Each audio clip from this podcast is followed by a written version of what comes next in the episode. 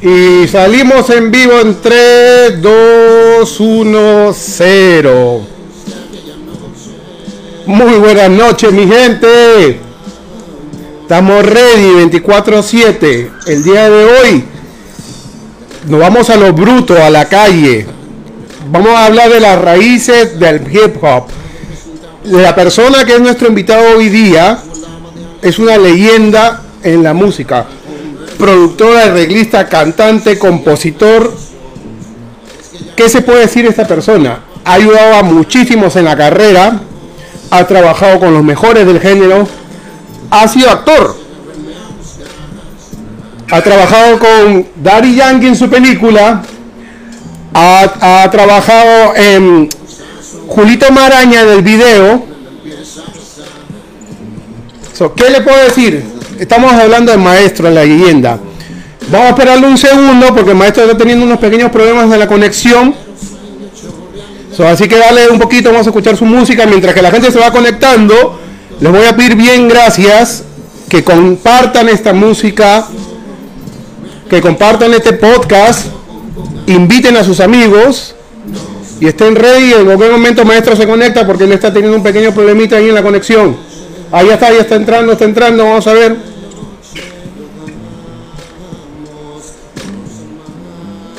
Maestro, ahí tienes que darle donde dice eh, iniciar sesión con audio.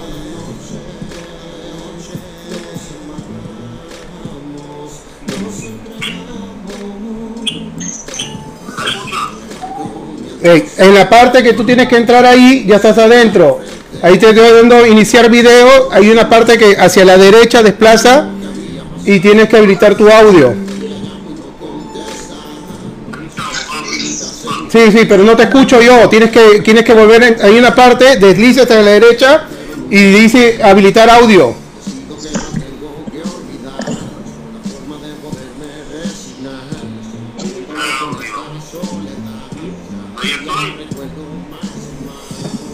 No, no, no.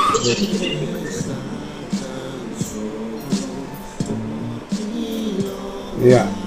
No, ahí hay una parte, ¿viste? Desliza, ah, ok, ya estás. Ahora ok, ya ahora sí regresa. Sí, espérate. Ahora sí, regresa, regresa de nuevo. Voy a cortar esto. Le hablo por Zoom. ¿Me escuchas, maestro? Maestro, ¿me escuchas?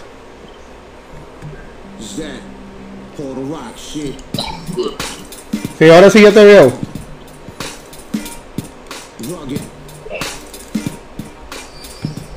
Señoras y señores, con ustedes, maestro. Jacob, papi, ¿me escuchas? Maestro. ¿Me escuchas?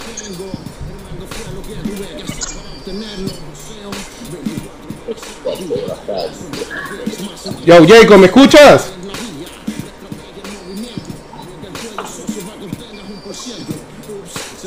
Maestro, ¿me estás escuchando? Estamos en vivo.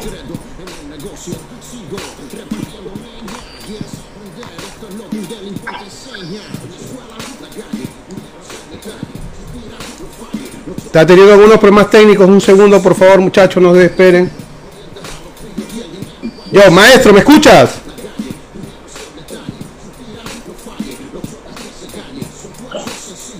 Hello.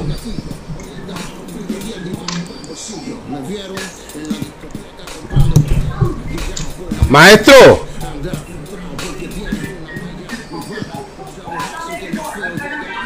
Un segundo, por favor.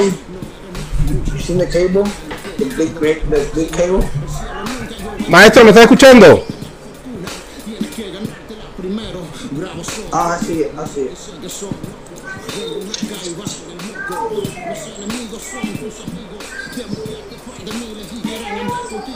Maestro, ¿me estás escuchando? No se, no se te escucha el audio, papi.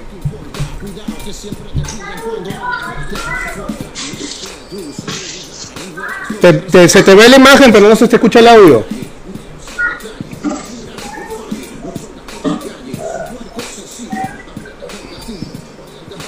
Dame un segundo, por favor.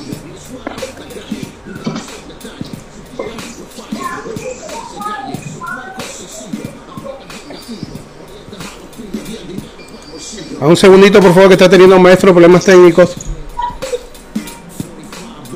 Por favor, mientras tanto, vayan compartiendo, vayan compartiendo, vayan compartiendo estas transmisiones en sus redes.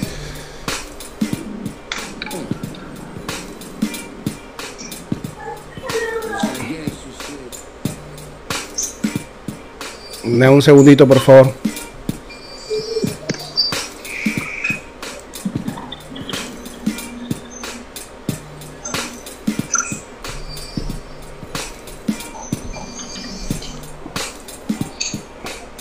El maestro se lo está cortando el tema del video.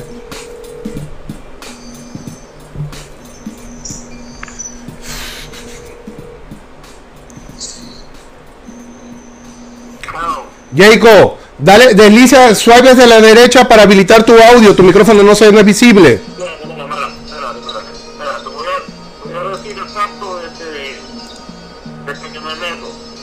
Ok. Estás adentro, está tu video habilitado, pero tienes que, cuando entras en la sala dice iniciar sesión con el micrófono.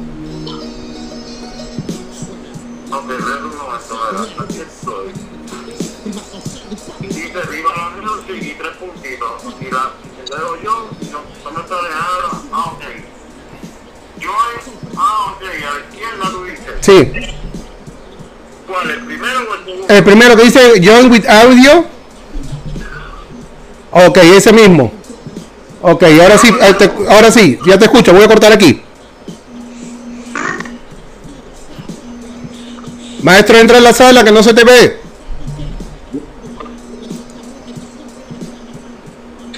Hello. ¿Me escucha? Sí, te escucho. ¡Ey, caballo! Llegó el caballo bayo. Dímelo, papi, estamos aquí, ya tú sabes, activo. Saludos a todo el mundo que está escuchando. Estamos aquí activos con, con mi pana, Mr. PJ, Mr. Fu. Saludando todo el corillo, maestro en la casa, papi. Papi, tanto gusto, brother. Te, te, literalmente te he capturado. Ha sido lo más difícil que he podido tener en esta cuarentena tratar de conseguir a maestro. Ah. y eso que. Sí, yo sé, yo sé. Y eso que estuviste hace poco acá, acá estuviste acá por New Jersey, estábamos súper cerca, pero yo entiendo, en el estudio 24-7.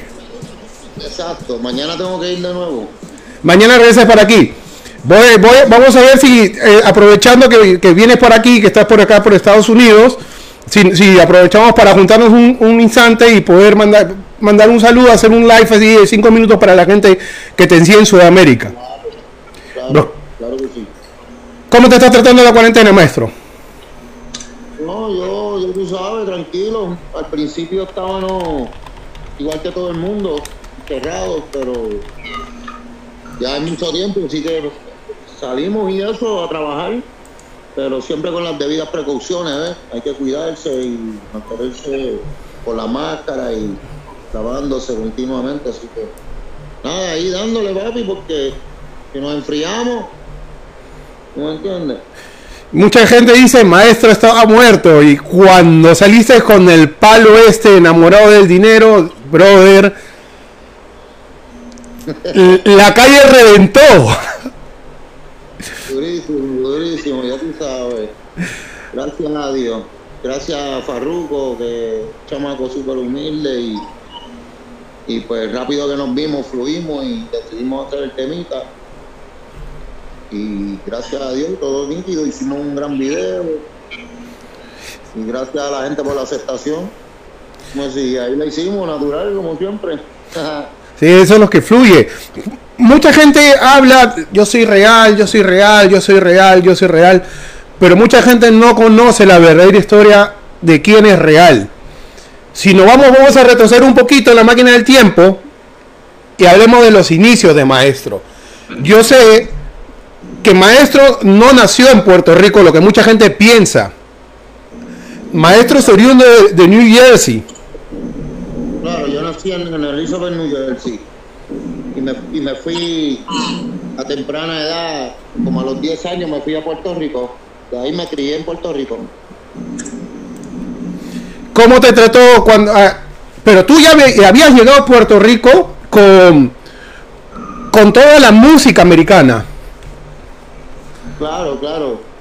Sí, eh, eh, yo desde, como, desde que tenía como 7 años, 8 años ya estaba escuchando rap y rap. Yo vivía en, unos proyectos ahí de negrito, de, moreno. Y todo el mundo era rapero. yo empecé a bailar y ya tú sabes, me puse bien fiebre de la música y los 10, 11 años me mudé para Puerto Rico con mi mamá. Y allá pues llevé, llevé un poco de la cultura así, chamaquito, y se la pegué a dos o tres más y por ahí pues empezamos a bailar y a hacer todo lo que tenía que ver con hip hop. Y, y después llegó el momento que empecé a rapear. Ahí fue que me pusieron maestro porque empecé a hacer las canciones así y me decían que la letra era bien deep, así bien... Bien profunda. Solo. Los muchachos me pusieron maestro y eso y y pues nada, no, no fue tan complicado, ¿viste? Yo siempre este niño supe que, iba a ser alguien en la música. Y yo me fui de bien temprana edad porque mis papás no... no te soportaban. no, querían nada de eso de rap ni nada de esa mierda. Ellos querían que yo estudiara y, y, fuera un abogado, ¿tú me entiendes? Tipo así, ¿tú me entiendes? Pero eh, desde niña yo decía, ¿qué? Esto, yo, yo lo que voy a rapear y voy a ser millonario primero que todo el mundo Pero tú llegaste de Puerto Rico a un caserío. Y, de verdad que, pues, de toda mi familia soy el más dinero que hago y, y demostré que, tenía la razón, ¿ves? Pero ese es mi caso en particular. Pero te digo, siempre lo supe y, y, y aunque no me haya aunque yo no haya llegado como a una liga así de Yankee, ¿ves? Fue por mí mismo, ¿viste? Porque fue por mi responsabilidad, por los vicios, la calle. Yo era un muchacho bien metido en la calle, ¿ves? Trabajé mucho en la calle, ya tú sabes, de todo un poco. Entonces, no había esa responsabilidad. Siempre, para mí la música fue secundario, ¿ves? Yo siempre le di eh, el primer lugar a la calle, ¿ves?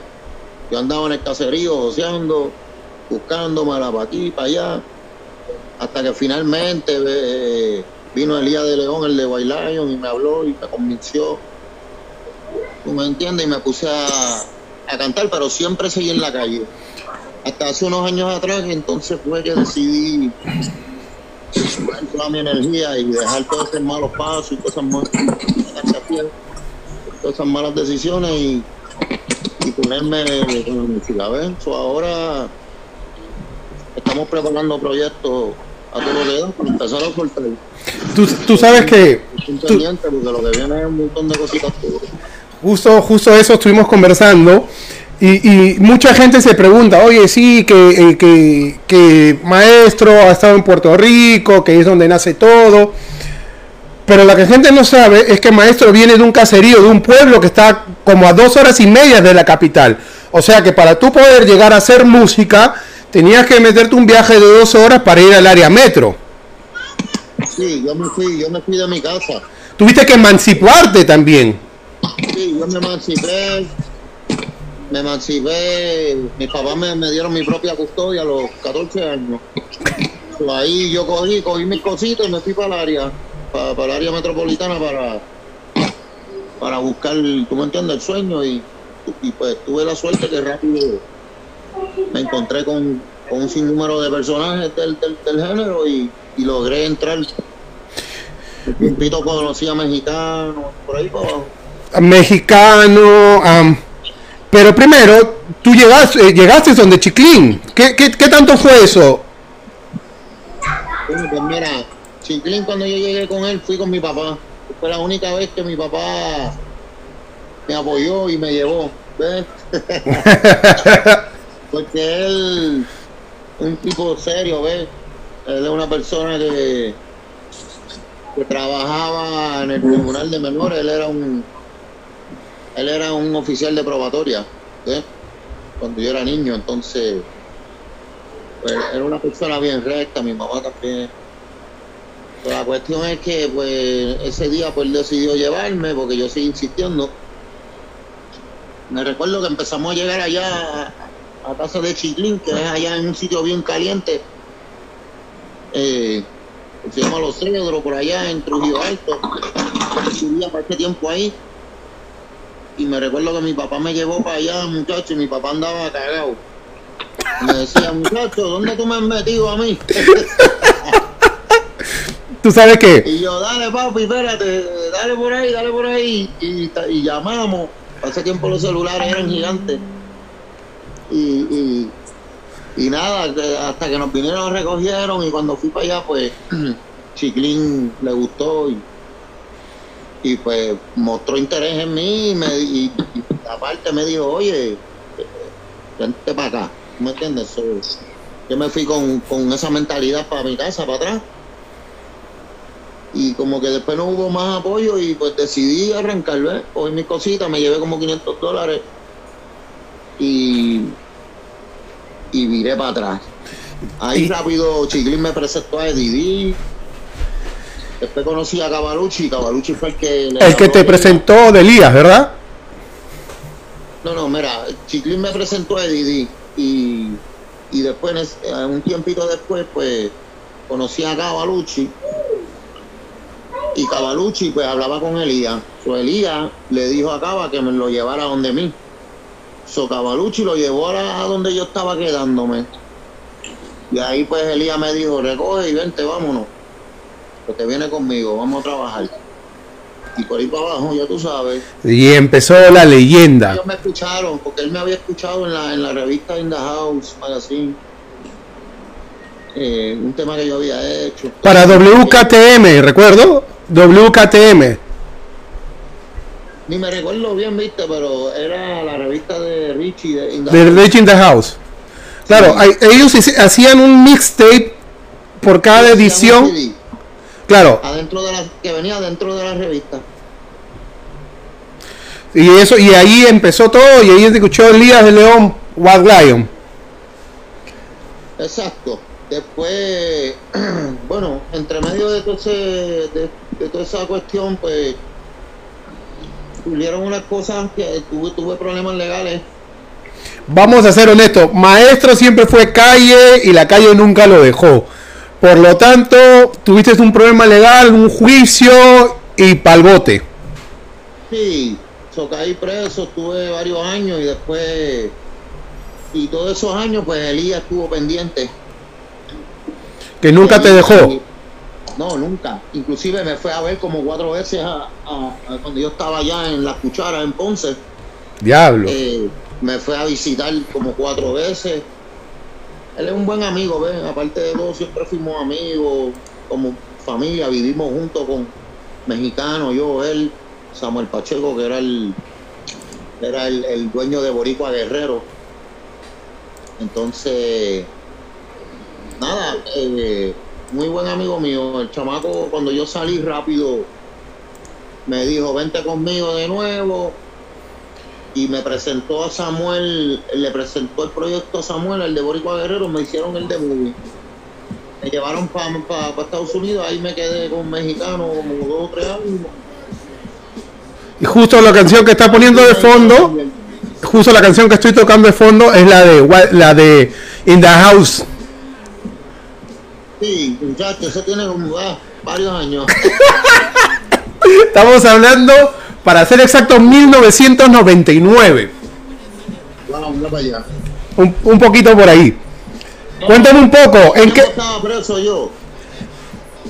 O sea- Eso fue para el 96, para el final de 96, principio de 97, por ahí. Yo andaba con Mr. Fu. Diablo, qué miedo. Tu hermano Mr. Fu. Y yo y Mr. Fu andábamos por esos tiempos juntos. Y de, de repente, pues fui a juicio y me trancaron y pues empezaron a salir todas las cosas que había grabado. Que es difícil manejar tu carrera, intentar hacer música cuando estás cuando estás trancado. ¿Te dejaban hacer algo de música en Puerto Rico cuando estabas trancado? Porque yo escuché que tú estabas trabajando en The Movie. Nunca pude decir nada. Yo escribía música nada más. Ahí es- escribí el de movie completo. en la prisión, me lo aprendí de, de, pie a cabeza y así cuando salí pues lo grabé rápido, ya yo sabía los ritmos que quería, tenía las canciones en la mente. hice ese, disco así, sin libreta y sin nada, mismo allí, matamos ese pollo rápido.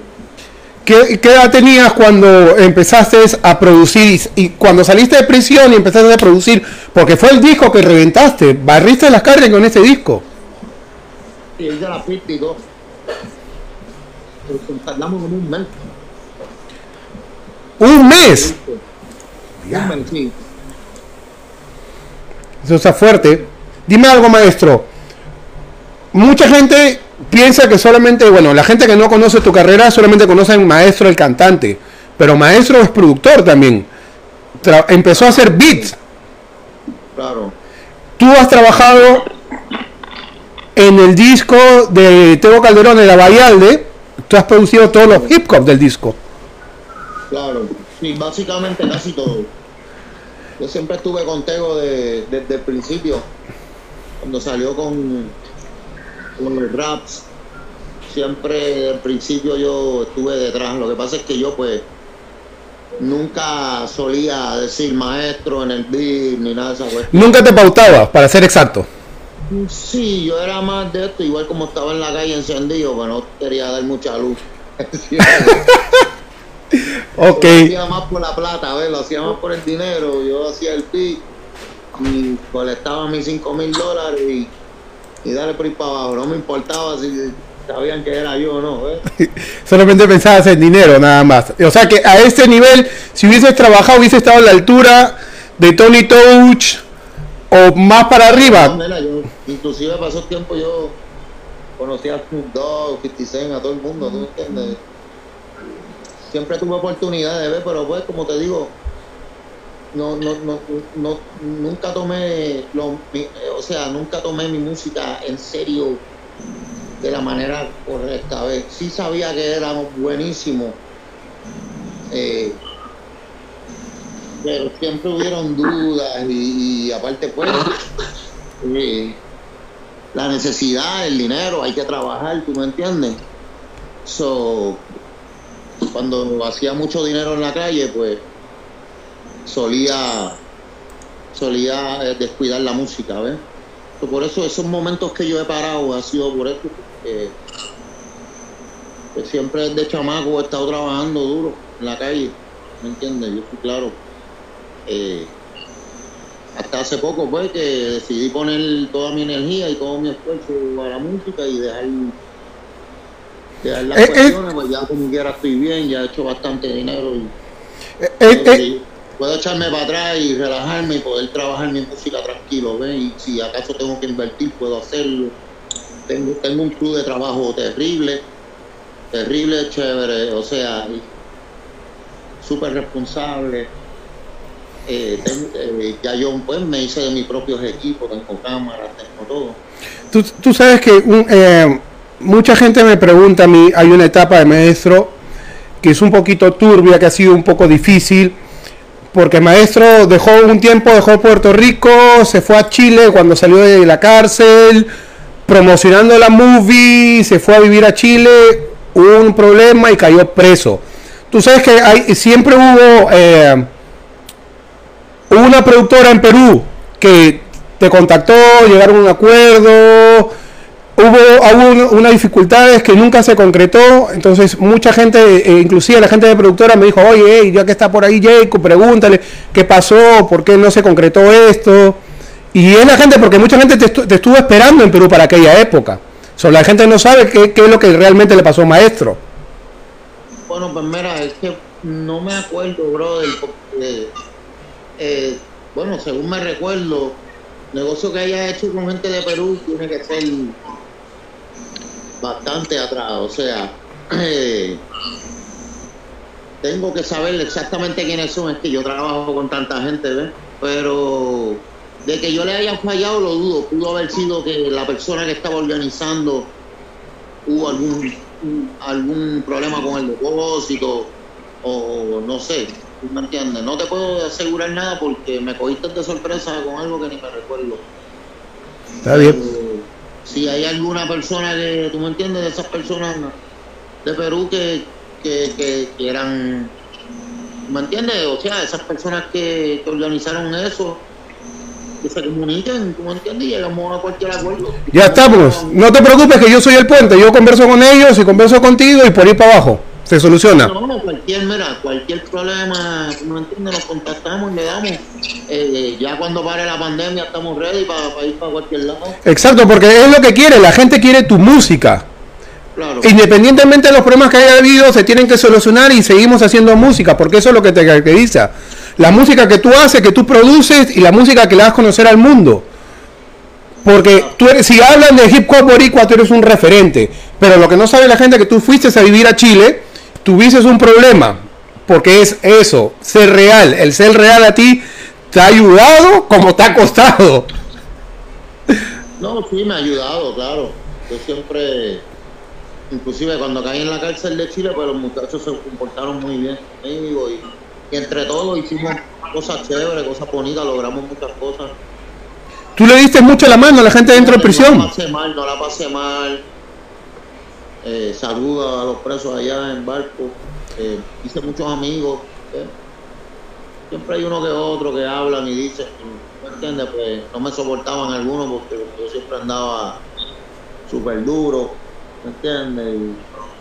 Y, pues era serio, no le reía la gracia a nadie, pero la gente con quien compartía de allá eran gente que de verdad eran buenas y hice muchas amistades allá, logramos muchas cositas chéveres, me fue bien, pero sí, es una cárcel fuerte, quizás si hubiera sido otra persona no la hubiera pasado como yo.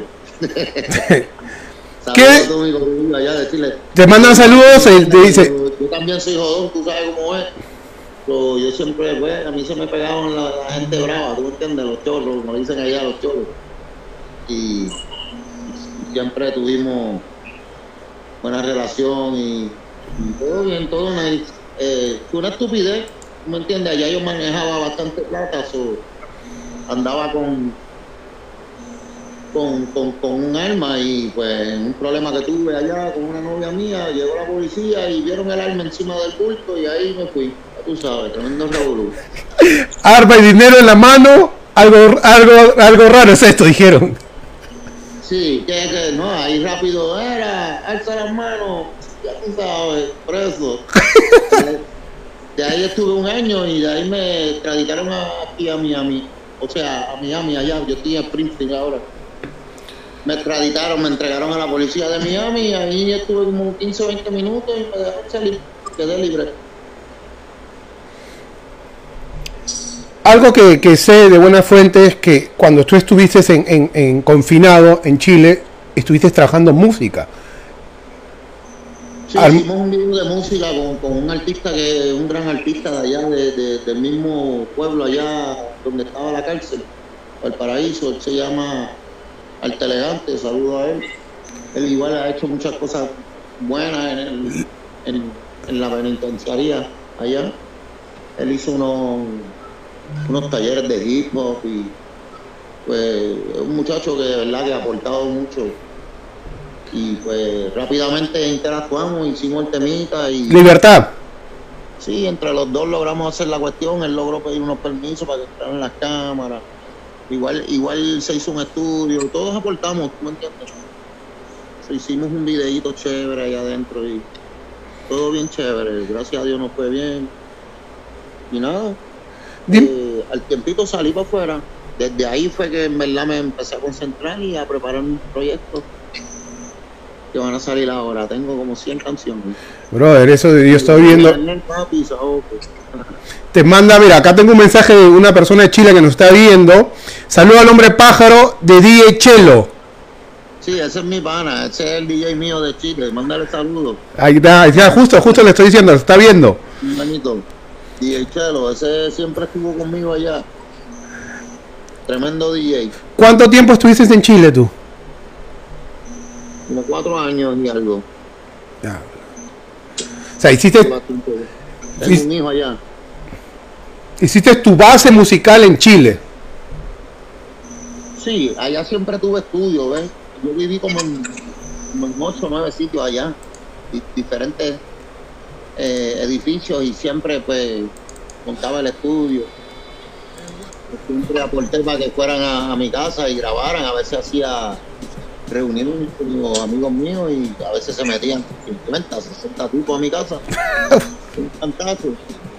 Estaban llamando hasta de abajo los, los, los, los seguridad. Parecía una discoteca a mi casa. La gente se la vivía. Una experiencia así. Dime algo, maestro. Dímelo. Cuando tú empezaste a producir, ¿en qué empezaba, qué, qué- en qué producías tu música? Cuando empezaste a hacer tus beats, como beatmaker. ¿Siempre fue Fruity Loops o, trabajabas con otros sistemas? No, yo usaba otro sistema. Sí, usaba, primero usaba un piano que se llamaba AS ASR10, que era un, era un, un- era un piano que tenía memoria y cuestión, tú podías, tú podías meterle diferentes instrumentos, ampliar, hacerle todo. Después salió algo similar que era el MPC, el MPC, la, la cajita, que tenía los nueve cuartos y después del tiempo fue que cuando salió el Fruity Loop rápido me- me interesó y, y un amiguito me enseñó. Y de ahí a trabajar por el Fruity. Sí, yo dominé rápido los beats. Yo siempre he hecho todos mis beats y, y he trabajado a varios. Dímelo, maestro. De, Me aseguré de eso para no estar esperando por nadie. Quiero hacerte una pregunta básicamente de tu tierra, porque hay siempre, tú sabes que en, en nuestra, en nuestro lado del hemisferio, en Chile hay una cultura muy fuerte de hip hop, en Perú hay una cultura de hip hop, pero también hay una cultura de, de underground, de reggaetón.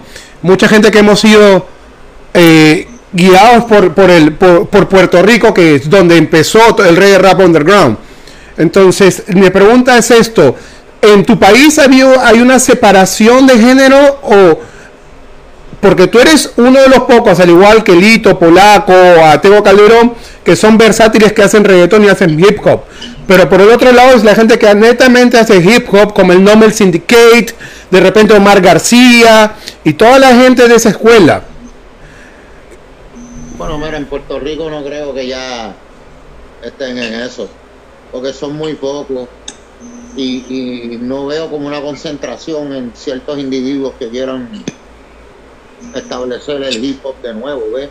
Sí sé que hay varios que exponentes que le meten y todo, pero son bien pocos porque en estos tiempos pues el reggaetón y el trap es lo que está dominando y yo soy realista, ¿sí ¿me entiendes? Ahora es en Puerto Rico, ¿eh? porque en Sudamérica y España y en todos lados hay otro género, ahí sí hay una separación, y hay un género grande de, de rap, el cual yo siempre he estado adentro, por eso a mí me fue muy bien, aunque nunca haya pegado reggaetón, no, no sonaba en Estados Unidos, pero en Sudamérica siempre son. Hice muchos espectáculos allá, eh, inclusive eh, logré ir a, a Hip Hop al Parque, que es el, el evento más grande de hip hop latino En Colombia. Sí, se meten como 200 mil raperos, o sea, no 200 mil personas de todos colores, o sea, 200 mil raperos. Entonces, sé que hay un género grande, pero en Puerto Rico, pues no sé, viste, no puedo garantizar, pero de que yo sepa, de, de, de ciertos grupos. Sí sé de Normal Syndicate y toda esa gente, pero eso era para los tiempos de antes. Yo sinceramente, como ya no vivo allá, pues no estoy muy, muy actualizado en lo que está sucediendo ahí. Y el, Además de que pues ya yo como que me abrí eh, hacia el público en general y yo ahora mismo estoy haciendo todo tipo de música. Ya ese viaje de rap nada más, pues eso era ya cuando era un chamaco y pues ahora ya yo no tengo más nada que demostrar. Yo estuve muchos años representando y pues yo lo que ahora quiero hacer es música para todo el mundo. Un ratito más y después empezar a sacar artistas tú- trabajar en las películas y cuestiones. dime algo. Mucha gente, por ejemplo, ahí justo el día saltaba el tema, ¿no? acá en Sudamérica hay una, una separación en, en, el lado del hemisferio. En Colombia, en Chile, en Ecuador, en Perú están. En América sí, claro, exacto. Como te dije, allá sí. Claro. ¿Tú qué, ¿Tú qué le recomiendas a las personas que están empezando a hacer música? ¿Que se limiten a ser puristas? ¿Tú consideras que es importante ser puristas o, podrían ampliar un poquito sus horizontes? Mira, yo sinceramente les puedo decir lo que hice yo. Yo hice lo que yo quise, ¿ves? Yo creo que el artista que haga lo que él quiera. Eh, ¿Me entiendes? Si yo fui rapero, pues yo logré ser rapero. Lo logré y, estuve muchos años rapero. Eh, y representé hasta el final, ¿tú me entiendes? Simplemente que en estos momentos, pues estoy inclusive trabajando con mis hijas, estamos tratando de hacer música un poquito más, con más sentido y, a la misma vez que, la gente se lo pueda disfrutar, ¿ves? que le guste a todo tipo de, de ¿ves? O sea, cuando... ¿En qué? Eh, la esencia de la calle, ¿ves? Correcto. Dime algo. el, el ser un artista que realmente, o sea, es real, o sea, es la palabra exacta, real, porque tú vienes de la calle, te creaste en la calle, has goceado en la calle, has hecho música, y, parte de lo que representa el hip hop es el real, y es, y es lo, lo, que mucho tiempo has hecho, y ahora ahorita estás en un proceso que dices, ok, cumplí mi etapa, ya soy otra persona, estoy dedicado a mi música al 100%, y ahora empieza el nuevo maestro que entra, está haciendo trap. He visto un trap que tiene con el negro. Eh, tiene la colaboración con Farruco. Y por ahí que he visto unas colaboraciones que tiene con Ñejo. Tienes una cosita por aquí, otra por allá. Sí, tengo con Ñengo Flow también. Con Ñengo Flow. Sí. Este, estamos hablando con Nicky Jan y con varios más. ¿me entiendes? Ahí estamos cocinando todavía, ¿ves? Eh, pero ya en una, en varias semanas vamos a empezar a salir. Igual estamos esperando que bajara esto de la pandemia. Pero ya, ya estamos por empezar a, soltar videos y, temas. Que de verdad que tenemos un, montón de cosas buenas. O sea, ¿Tú has llegado a escuchar artistas de Perú de Sudamérica hay un artista que hayas llegado a escuchar que te hayas que, que suene para ti, artista de hip hop de reggaetón? Eh, bueno, a mí me gustaba el muchacho de Venezuela que se suicidó. este ¿Cancerbero? Sí, él era bueno. Él era bueno, ¿ves? Pero, y de ahí. Como te digo, eh, yo siempre pues, he escuchado mucha música americana. nunca suelo escuchar mucho a nadie en específico igual es una regla mía porque eh, si te escuchas mucho ciertos individuos, es el momento que se te pega. claro. O sea, yo pues trato de mantener mi musical, Para no contaminarme mucho, ¿ves? Igual escucho lo que escucho por ahí. Y de vez en cuando me siento a escuchar lo que está, porque siempre es bueno pues uno ver lo que está sucediendo y qué es lo que le gusta a la gente y de ahí pues uno también, uno, uno absorbe de todo un poco, ¿ves? Creo que la música es universal y, y esto de la verdad, el rapero, es mi consejo de verdad primordial, es que busque la manera de hacer dinero con, la música, porque estamos en otros tiempos. Hay mucho dinero en la música y si tú lo coges en serio, llegar lejos y empujar a otros que también necesitan ayuda. Porque así es que lo han hecho los de reggaetón. Y los de reggaetón no es, no es un no es una cultura así como la de hip hop, ¿me entiendes? Como la llevan los del género de hip hop en Sudamérica, por ejemplo.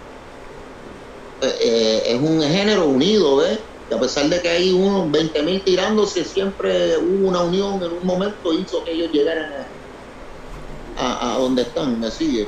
Correcto. Yo creo que más que nada el género de rap debería de coger eso de ejemplo en vez de estar tirándole al reggaetón y para aquí para allá, buscar la forma de, de surgir y, y darle la oportunidad a todo el mundo. Aquí todos somos humanos y, y quizás en vez de estar peleándose, deberían de trabajar en conjunto y, ¿me entiendes? Por ahí mismo sigue uno así, subiendo la escalera y es como todo. Igual, si quieren que el género coja fuerza, pues hay que unirse todo el mundo y empezar a dejar esas envidias y esas tiraderas musicales y esas competencias ¿me entiendes? Y peleando, que si el rapero, que si el reggaetonero, ¿me entiendes? Yo creo que mi consejo es que le saquen provecho, ¿me entiendes? Por lo menos la gente que de verdad nacieron con el don y lo saben, que metan mano y confíen en ellos mismos, porque yo toda la vida he sabido a dónde yo voy, ¿viste? Y siempre he sido un ganador por eso, porque estoy seguro de lo que puedo hacer y pasé todo lo que pasaron los que los, que están empezando desde abajo. Empecé desde abajo, tuve que tocar mi puerta, me rechazaron 20 mil lugares. O sea, la viviste. pues todo bien, porque ese, es el propósito. Eh, llegar a la meta, ¿ves? Y al final del camino aprender de, todo eso, de todos esos cantazos, absorber toda esa experiencia y hacerte un buen negociante y, lograr al final entender y, manejar su talento y su, negocio, porque esto es un negocio serio. Claro, claro, claro. O sea, eh, Estamos haciendo billetes, papi, ¿me entiendes? Aquí no queremos raperos pelados así, tienen que, querer, ¿me entiendes? Exacto, porque aquí nosotros metemos dinero en lo de nosotros. Nosotros no andamos de sortudo. Nosotros tenemos que gastar hacer los videos, hacer esto, hacer lo otro, para darle lo mejor al fanático. Pero es que encima y todo el mundo está matando la liga porque están metiendo dinero. hay que hacer dinero para meter dinero. O sea, ese es, ese es el trabajo. De todas las colaboraciones que he tenido maestro, yo puedo recordar algunas memorables, que son las que, las que revientan. Ha tenido colaboraciones con Mexicano, una de mis canciones favoritas que es Función Mental, has tenido colaboraciones con Ceja, cuantos blones, has tenido colaboraciones con muchos más artistas. ¿Cuáles son las más, las más memorables para Maestro? ¿Cuáles son con las que más tiene feeling? No, con Voltio. Ah, claro, con John Eric también, con Tego. Con Voltio y Tego, creo que fueron los más... Las más memorables para Maestro. ¿Cuáles son con las que más tiene feeling? Sí, claro, yo igual viví con ellos cuando explotaron y todo eso. Claro. Se está filtrando el audio por ahí. Hay un, hay un retorno ahí. Dame, un segundo, ¿qué pasó ahí? Ok. Ya está solucionado. Había un filtro ahí en el audio. No te preocupes, tranquilo. Sí, claro. Escúchame. Dímelo. J Records la familia. el palo mundial que todo el mundo se montó y se trepó a punta y dispara. Claro. ¿Cómo así llegó? Mr. Quiz yo inventando. lo hicimos de la nada, le hicimos el video rápido y lo soltamos. Y, y, funcionó, claro. Y se montaron 30 mil para el remix. Exacto. Sí, el temita después todo el mundo se montó. Se pegó mucho en Sudamérica. Muchísimo, te diría yo. Sí. ¿Cuáles han sido tus temas que tú sientas que son los que más, más ha sonado acá en Sudamérica, que la gente siempre te pide cuando tú tocas? Bueno, el disco de muy y los temas como Apunte y Dispara, Bien Dangerous, todo eso lo último, todo lo último que ha sonado y lo primero. En verdad cantan todo. No entiende, los conciertos míos yo no tengo ni que joderme mucho porque el público se sabe en todos los temas y, la cantan siempre de principio a final. creo que le gusta todo, pero ahora el maestro que viene ahora es un maestro diferente, ¿tú me entiendes? Mucho para que con la boca abierta porque es otro, es otro, es otro otro estilo, una evolución real de de lo que yo era antes a lo que soy ahora con, en mi delivery y en todo lo que tiene que ver con, con el artista. Eso que, eso que solté con Farruko está bien cabrón, viste, pero igual no es, dice, el, estilo que te caracteriza, lo que estás buscando. Me va a caracterizar ahora, ¿ves? O sea, eso yo lo hice porque pues creo que era la manera más la manera correcta para hacer que el tema fuera lo más simple posible y más comercial, ¿viste? Para que la gente se lo aprenda rápido y lo absorbiera, ¿ves? Pero eh, sinceramente te puedo decir que lo que viene ahora es otro tipo y mucho más a tener que apretar porque créeme que Justo la gente me está, está spameando acá en el chat. Yo estoy volteando la pantalla porque la gente está spameando en el chat. Yo, que te cuente el beef con Lito, que te cuente los problemas con Lito MC Cassidy, que te los suelte. Mira, fíjate, yo no ni voy a entrar en eso porque eso es algo viejo y no quiero ofender a nadie ni nada. ¿Tú me entiendes? Yo estoy en lo mío, ¿viste? Y no con nadie. So, yo simplemente lo que voy a soltar el saoco para que la gente se despierte del viaje, porque hay mucha música mierda por ahí, ¿tú me entiendes? Hay muchos de los nuevos que están matando. Hay dos o tres por ahí que están charreando demasiado, entonces... Te están quitando los chavos. No, no, no. ¿Tú me entiendes? Yo creo que el público se merece eh, un poquito más de, calle, ¿viste? Justo, y, justo a eso iba mi pregunta. Callejón a la gente porque necesitamos algo, cositas así como lo de Parruco, por ejemplo. Justo eso es lo que quería preguntarte ahora, ¿no? La música de ahora, sabemos que el trap original viene, se originó, eh, vino, vino de aquí, de Atlanta, de ATL, de artistas como T.I., de artistas que empezaron luego vino Future y toda la gente de aquí.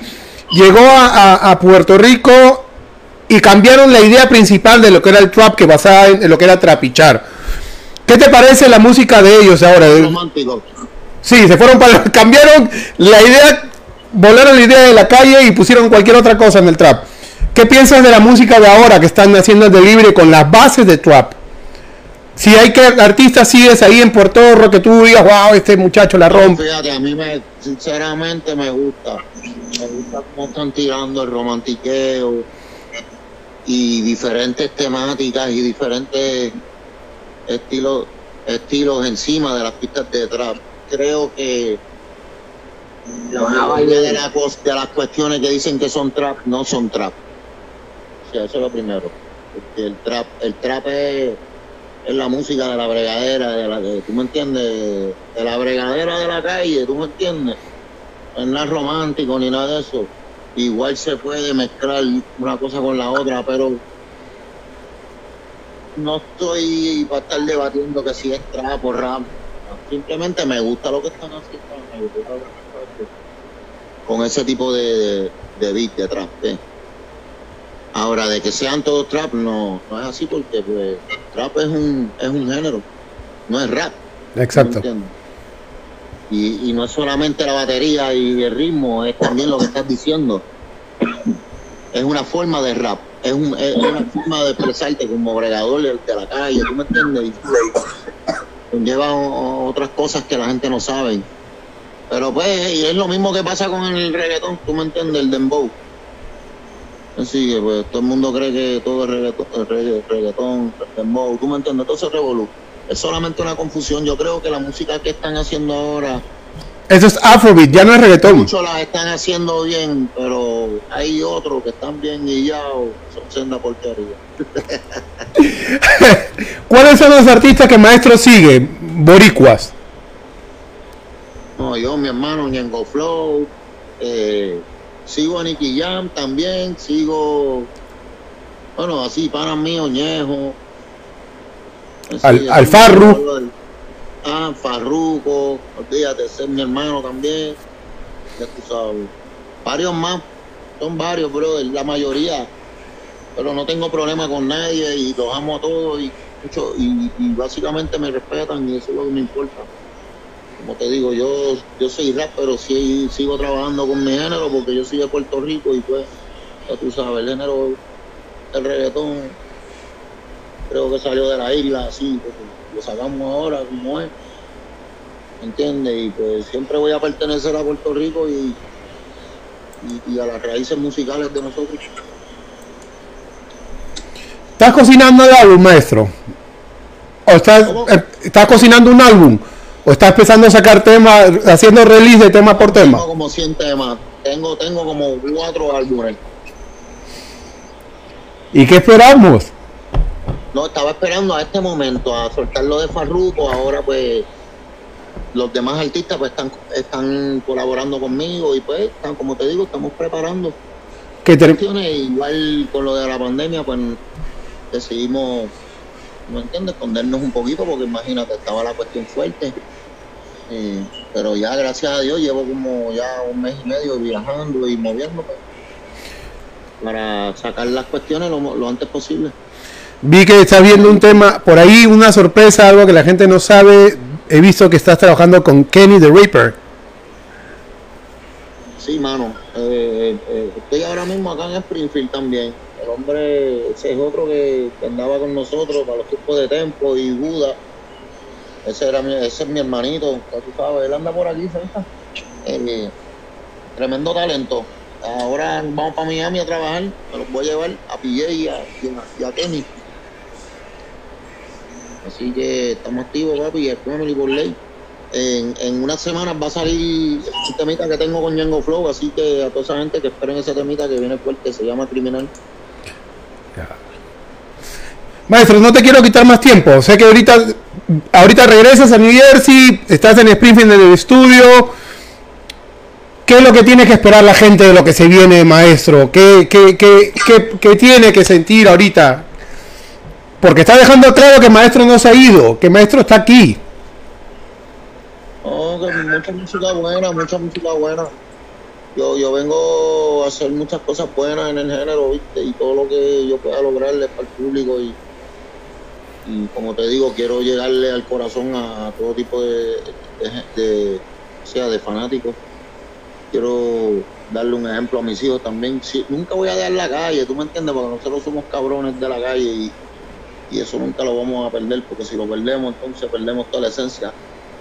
Pero siempre respetando, tú me entiendes, ciertas cosas porque tenemos hijos y, pues, poquito a poco voy a seguir, tú me entiendes, colaborando y trayendo cositas buenas para el género, pero sin perder la esencia, papi, ya tú sabes, y sobre todo sacando mis artistas, que tengo varios que pronto voy a empezar a presentar.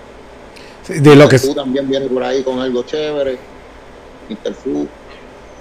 Eh, venimos con, con, varios, con varios proyectos, películas. Así que hay Jack Family para largo, papi. Jake, Jake Records. Nada, la gente me está pidiendo si te puede despedir tirando unas rimas para Perú. Una- unas barras. Dale lo que quieras. Una una rapear, papi. ¿Ah?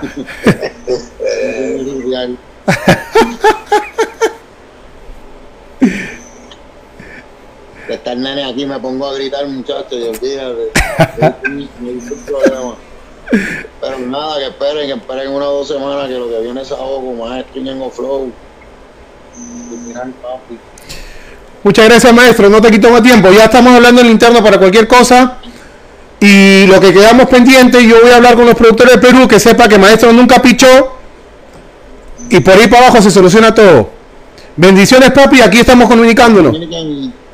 Inventamos lo que sea. Listo, mi hermano. Cuídense. Bueno. Nos vemos. Papi, te cuidas. Saludos, gorillo. Bueno, mi gente, estuvo maestro con nosotros. Eh, ha habido algunos problemas técnicos, pero ahí está el hombre, siempre pendiente, con su música, avanzando. Y nada, estamos aquí, estamos regresando y tenemos mucho más sorpresas en el podcast. Vienen muchos invitados, no solamente de Puerto Rico, tengo conexiones Chile, Nueva York, se viene España, se viene Panamá y muchas cosas nuevas. Quédese pendiente, que aquí estamos para servirle. Cuídense, bendiciones a todos.